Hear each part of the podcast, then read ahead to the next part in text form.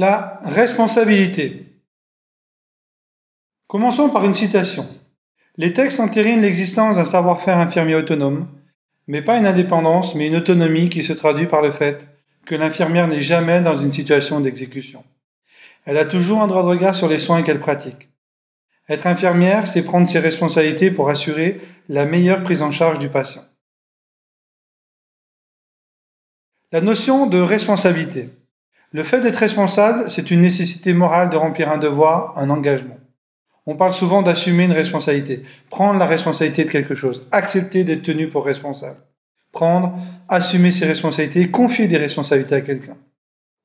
Être responsable, c'est aussi l'obligation de réparer les dommages que l'on a causés par sa faute, dans certains cas déterminés par la loi. La responsabilité juridique est l'obligation de répondre de son comportement devant la justice et d'en assumer les conséquences civiles, administratives, pénales et disciplinaires, soit envers la justice, soit envers la société. Deux types de manifestations. Subjectives et intérieures, en lien avec la morale et l'éthique. Cette responsabilité diffère en fonction de la personne. Objective et extériorisée en lien avec le droit. C'est cette responsabilité qui est l'objet de ce cours. On verra donc la responsabilité civile et administrative, la responsabilité pénale, la responsabilité disciplinaire et ordinale. Voici le schéma de l'organisation juridictionnelle française.